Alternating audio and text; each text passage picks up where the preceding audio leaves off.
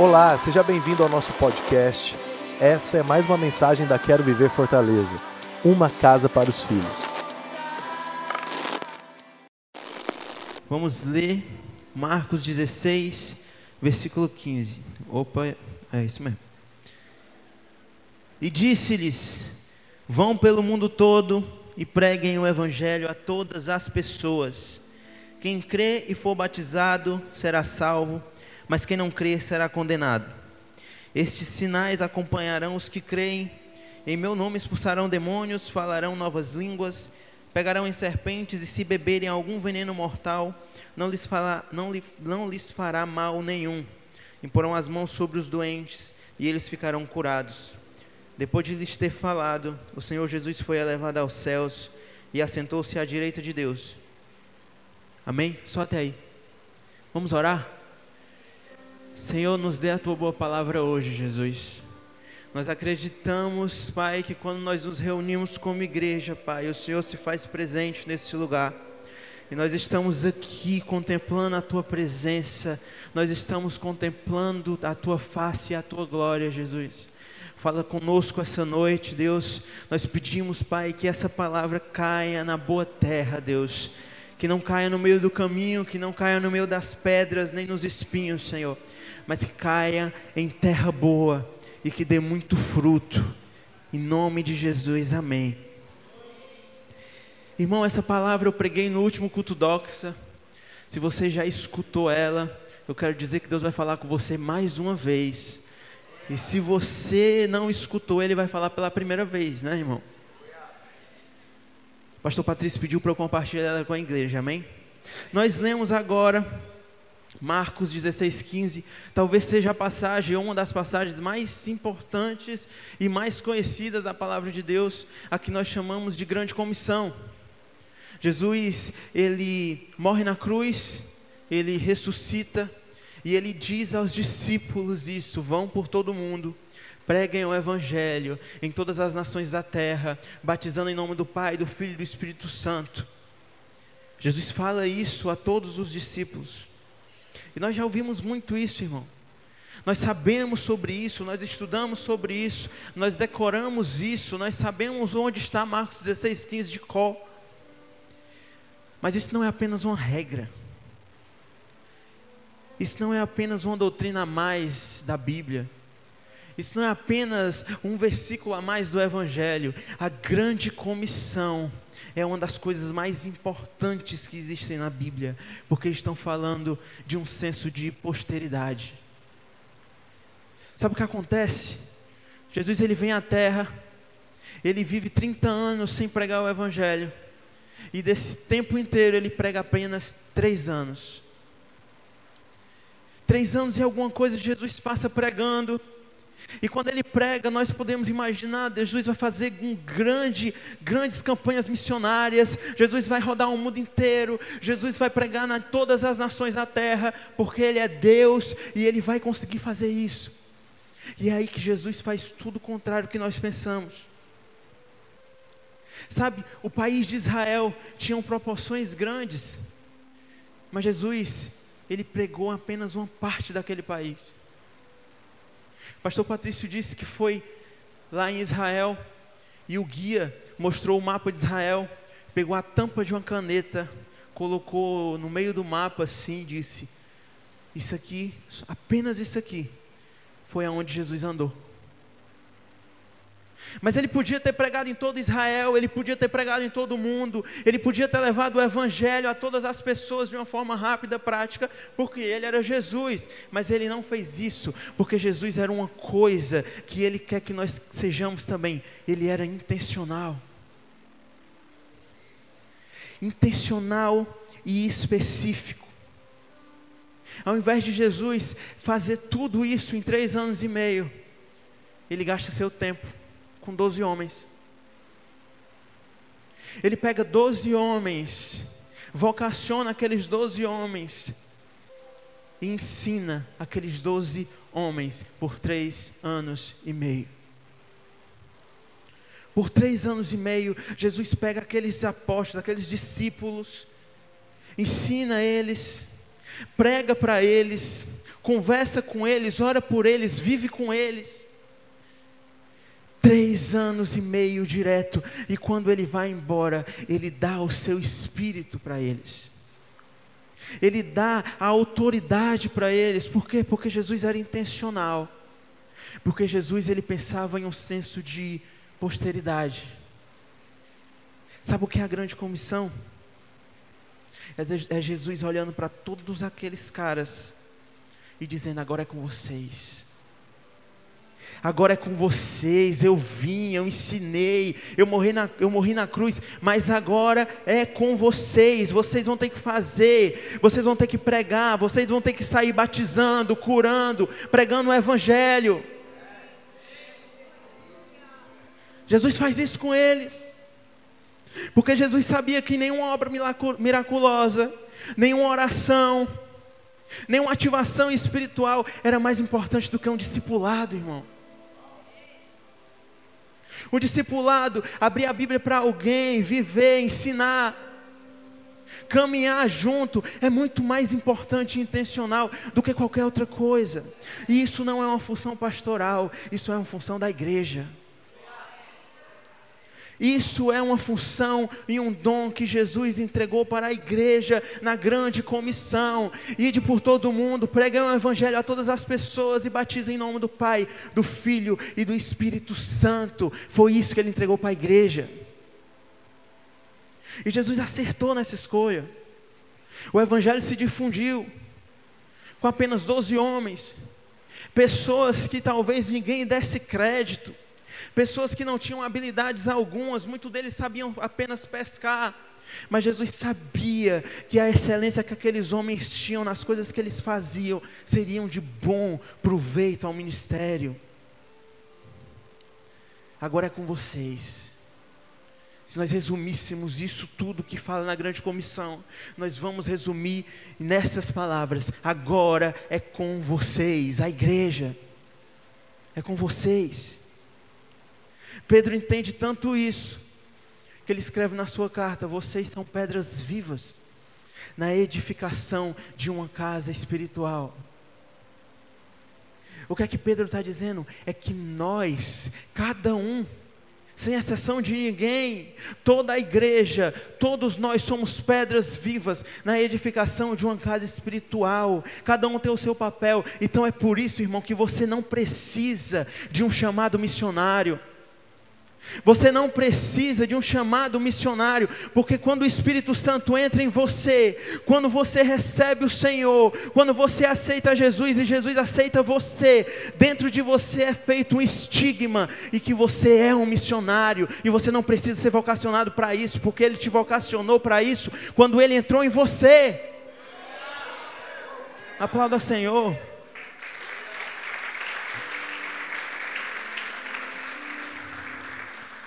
Tem que aplaudir para beber água, irmão.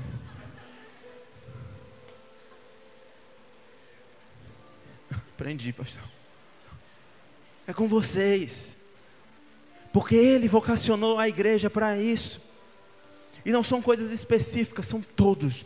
Todos nasceram para pregar o Evangelho de Jesus a todas as pessoas que você vê na rua, no seu trabalho, na sua escola, faculdade e tudo. É uma tatuagem, uma marca eterna do id e do fazer discípulos. É uma marca que ele fez em mim e em você. Existem algumas passagens bíblicas que falam sobre isso. E eu queria esboçar um pouco com vocês. A primeira delas é Atos 2. Vamos ler Atos 2?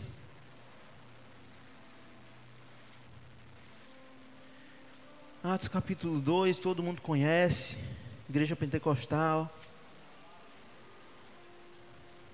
Atos 2. Atos capítulo 2. Atos capítulo 2. Vamos ler? Chegando o dia de Pentecostes, estavam todos reunidos num só lugar. De repente veio do céu um som como de um vento muito forte, e encheu toda a casa na qual estavam assentados. E viram o que parecia línguas de fogo que se separavam e pousavam sobre cada um deles. Todos ficaram cheios do Espírito Santo e começaram a falar novas línguas, conforme o Espírito os capacitava. Havia em Jerusalém judeus tementes a Deus, vindos de todas as nações do mundo. Ouvindo o som, ajuntou-se uma multidão que ficou perplexa, pois cada um os ouvia falar em uma própria língua, em sua própria língua. Atônitos e maravilhados, eles perguntavam: Acaso não são galileus todos esses homens que estão falando? Então, como os ouvimos, cada um de nós em, sua, em nossa própria língua materna? partos, medos e elamitas, habitantes da Mesopotâmia, Judéia e Capadócia, do Ponto e da província da Ásia, Frígia e Panfilha, Egito e das partes da Líbia próximas a Cirene, visitantes vindo de Roma, tanto judeus como convertidos ao judaísmo, cretenses e árabes, nós ouvimos declarar as, marav as maravilhas de Deus em nossa própria língua. Até aí. Então, esse capítulo, irmão, todos nós também conhecemos. Todo mundo conhece o dia de Pentecostes. Todo mundo sabe que ali o Senhor derramou sobre aquele povo o seu dunamis, o seu poder, a sua motivação espiritual. Naquele momento, os discípulos estavam recebendo um presente de Deus que iria impelir eles à pregação do Evangelho. A pregação do Evangelho. Agora entenda: quantos aqui querem ser cheios do Espírito Santo? Todos nós queremos ser cheios. Nós vemos aqui, nós pedimos para Ele, nós pedimos que o Espírito nos encha, nós estamos no nosso quarto, nós pedimos que Ele venha nos encher, nós estamos todos os dias orando, pedindo para que o Espírito venha até nós e nos capacite, nos direcione, encha o nosso coração. Mas entenda, Deus nunca enche alguém até o seu limite, Ele sempre vai encher até transbordar.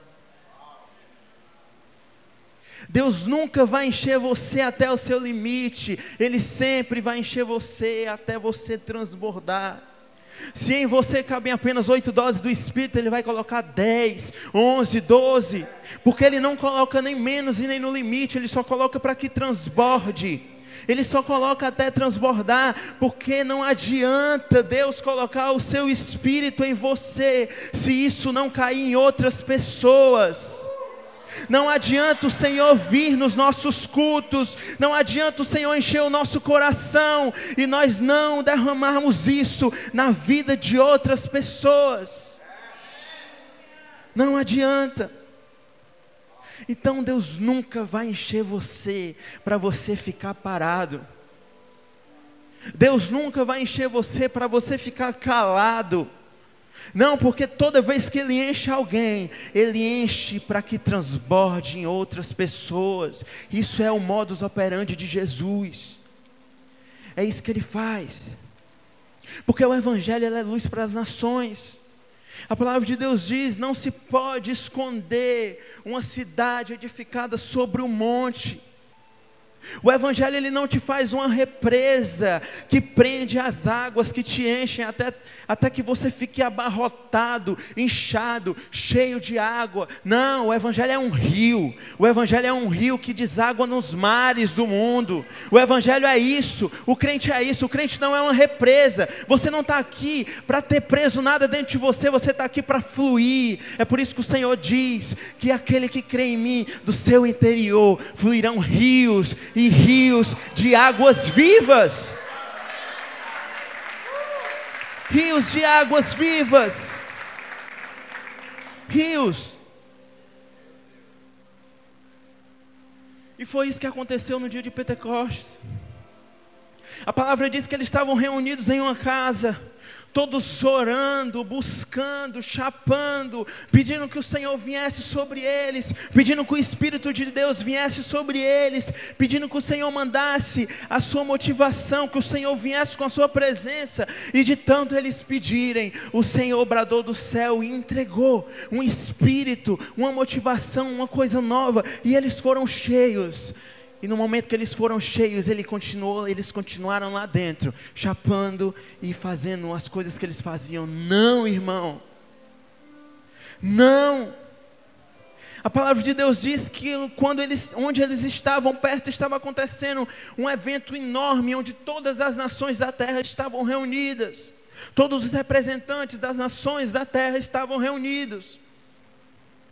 E quando o Espírito Santo encheu aquele povo, a primeira coisa que eles foram impelidos a fazer foi ir para fora da casa e pregar o Evangelho a todas as nações. Foi a primeira coisa. Eles brilharam e resplandeceram tudo aquilo que o Senhor havia entregado para eles lá dentro da casa.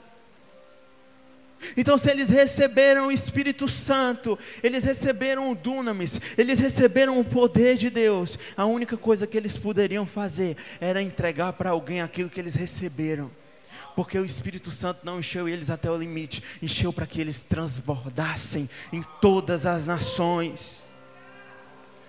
Em todas as nações, e nós precisamos entender isso. Nós precisamos entender isso que a primeira motivação que o Espírito nos dá quando ele nos enche é que nós queremos entregar isso a outras pessoas. É a primeira motivação. A primeira motivação que o Espírito Santo faz quando ele te enche é te empurrar para fora com toda a violência possível. Porque o Senhor não quer que você fique aqui dentro, inchado, cheio de palavra, de conhecimento, de unção, cheio de espírito. Não, o Senhor não quer isso. O Senhor quer que você fique sempre em forma, irmão. Porque tudo que Ele te dá, você vai dando para o outro, e para o outro, e para o outro, e para o outro, e para o outro, e edificando a igreja, edificando lá fora, edificando as, a, a, as pessoas com a Sua palavra. Então, receber o Espírito de Deus é muito bom. Entender aquilo que o Senhor nos dá é muito bom. Sabe, ficar aqui chapando é muito bom. Entrar no nosso lugar secreto, orar. Sentir a presença de Deus é uma das coisas mais incríveis que nós temos.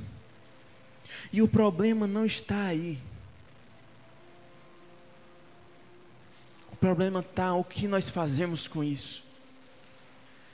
O que nós fazemos com aquilo que o Senhor nos entrega? O que nós fazemos?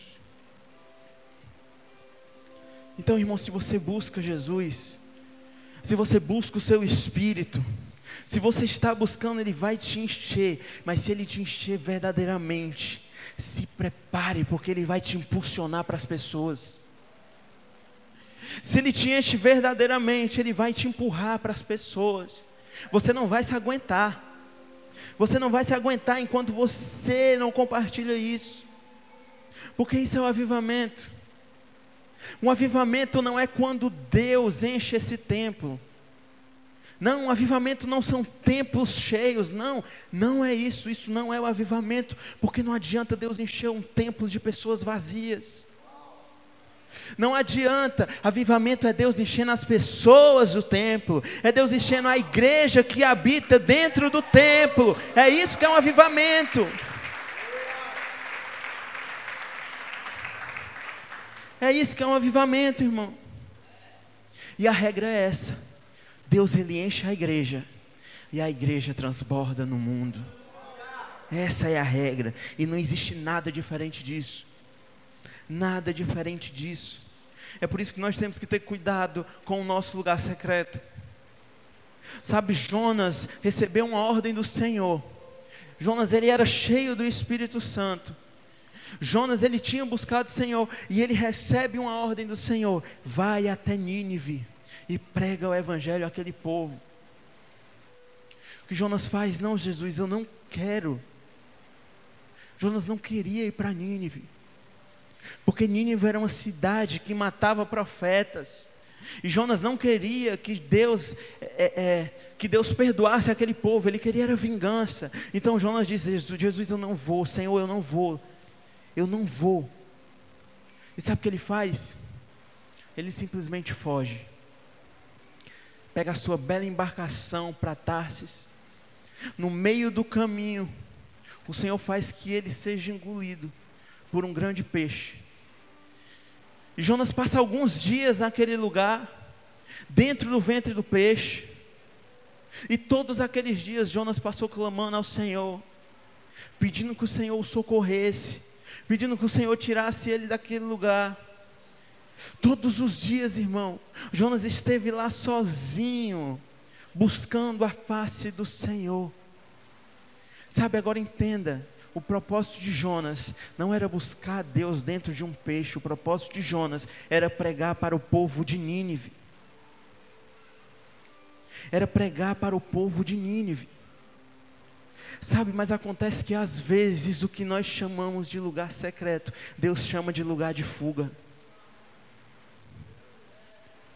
Às vezes o que nós chamamos de lugar secreto, o Senhor chama de esconderijo. Às vezes o que nós chamamos de lugar secreto é o ventre da baleia, e que nós estamos fugindo do verdadeiro propósito que o Senhor nos deu e nos entregou, que é pregar o Evangelho. Então, irmão, se o teu lugar secreto, ele não te impulsiona a pregar a pessoas, desculpa, mas tem alguma coisa errada com ele. Ele não é o teu lugar secreto, ele é o teu lugar de esconderijo. É o lugar onde você se esconde do seu propósito. É o lugar que você fica para que o Senhor não te impulsione a nada. É a tua zona de conforto. É aquilo que muitas vezes nós chamamos de lugar secreto. Porque o lugar secreto é incrível mas Ele sempre dá respostas. O lugar secreto sempre nos leva a algum lugar.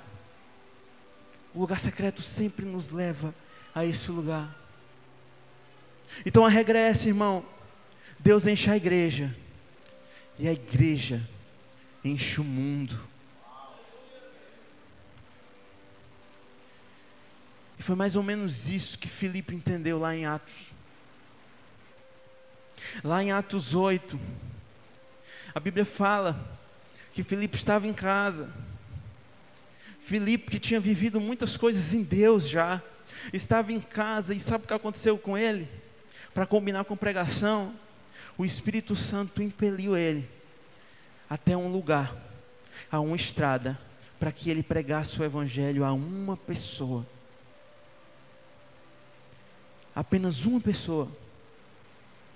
Ele vai até essa estrada, e existe uma, uma caravana passando de uma rainha, e ele encontra um eunuco, etíope, alguém solitário, e ele estava lendo o livro do profeta Isaías, e aquilo que ele estava lendo falava acerca de Jesus.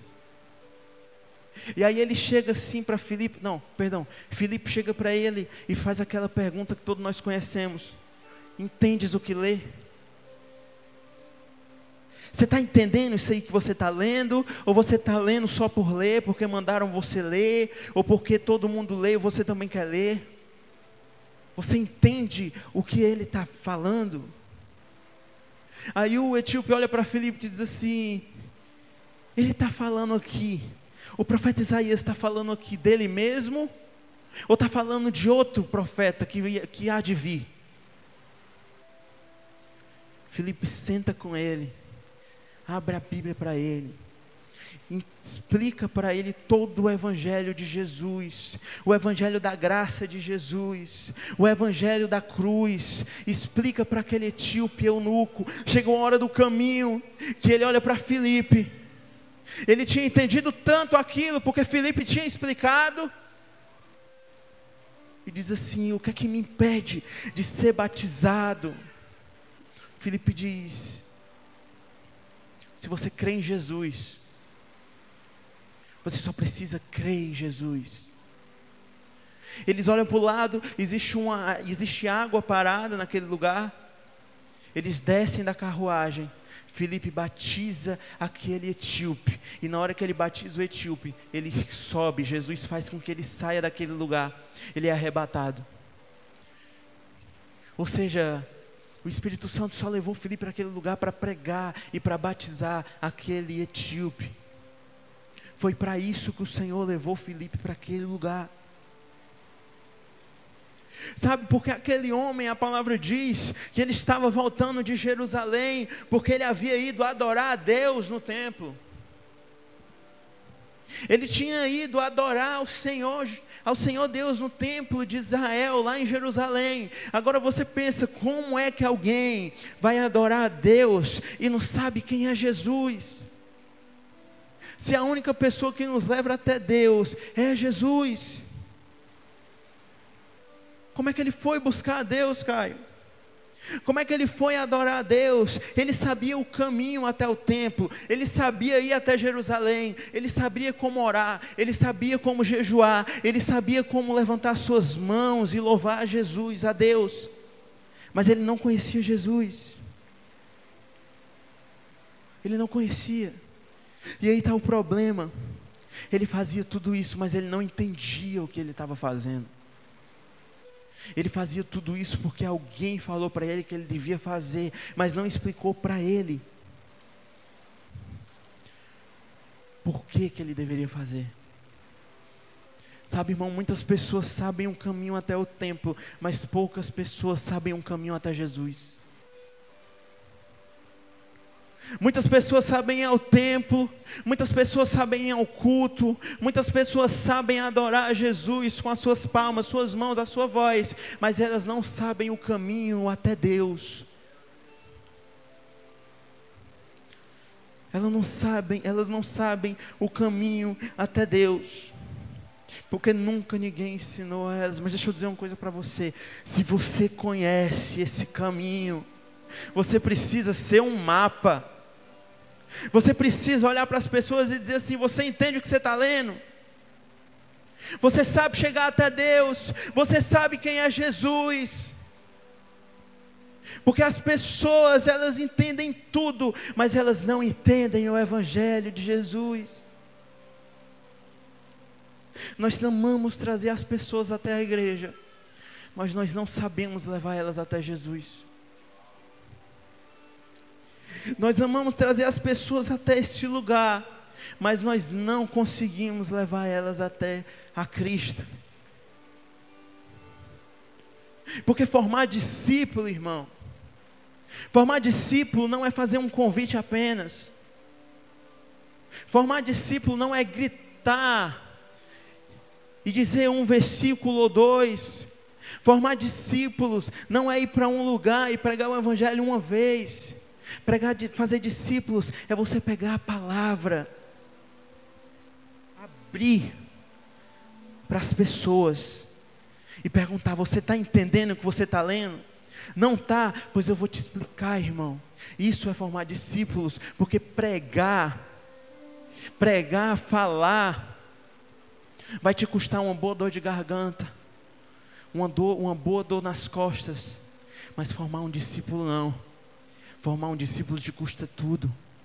Paulo dizia: Eu sinto dores de parto, até que Jesus seja formado em vocês, porque formar um discípulo é isso, custa tudo que nós temos, custa o nosso tempo, custa a nossa espiritualidade, custa tudo aquilo que nós temos, porque nós gastamos tempo, nós gastamos conhecimento e principalmente nós gastamos o nosso amor.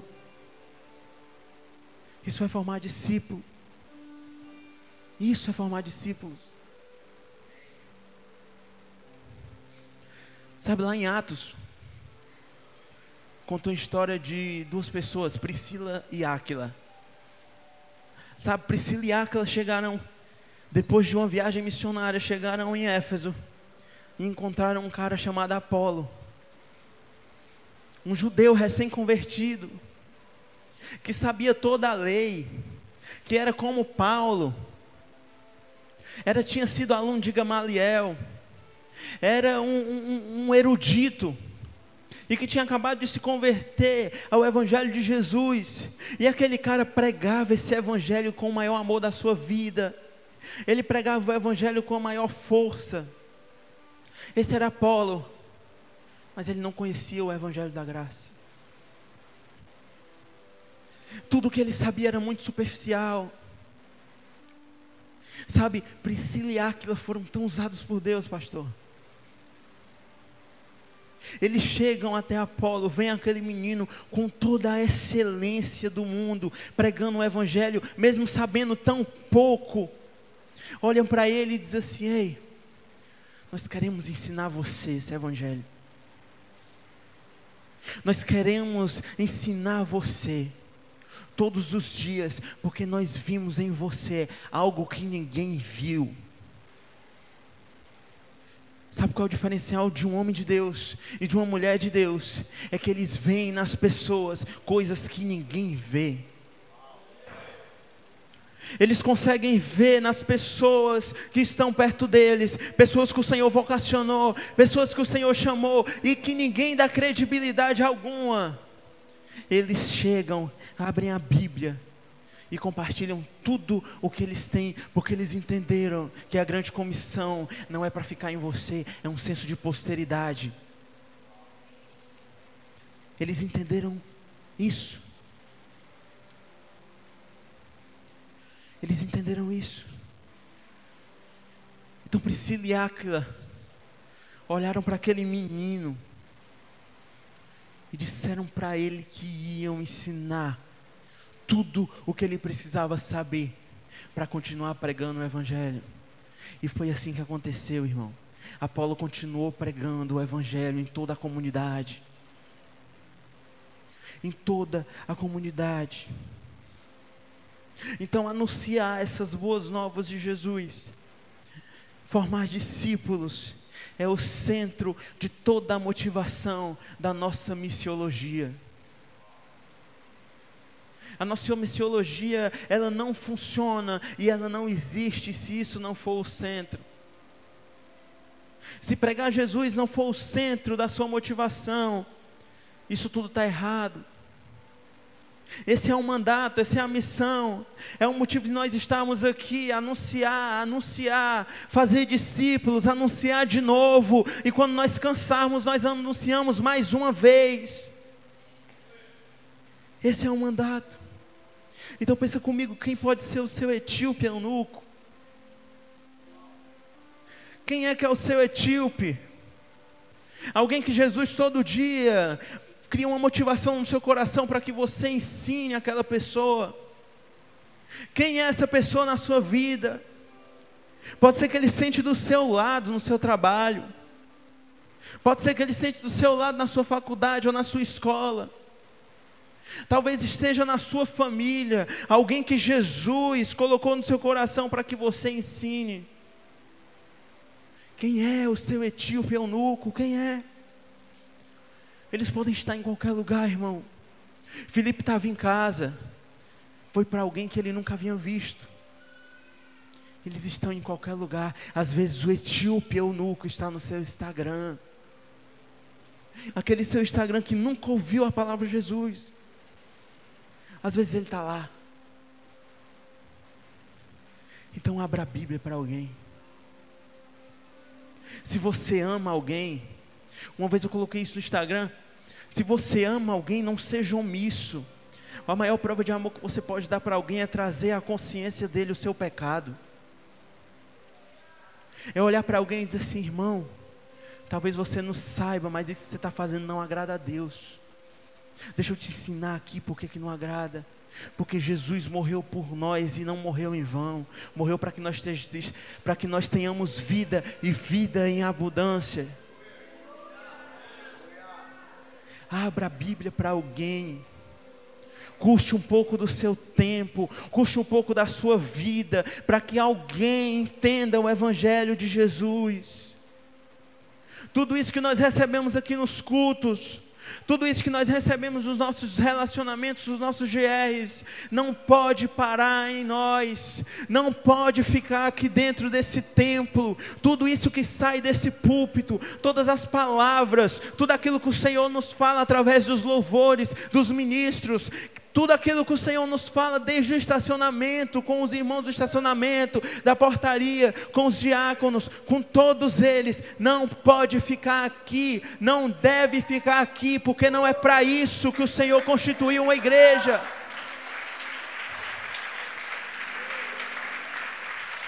Fique de pé. Fique por dentro de tudo que está acontecendo na nossa casa através do nosso Instagram arroba Quero Viver Fortaleza. Deus abençoe e até a próxima.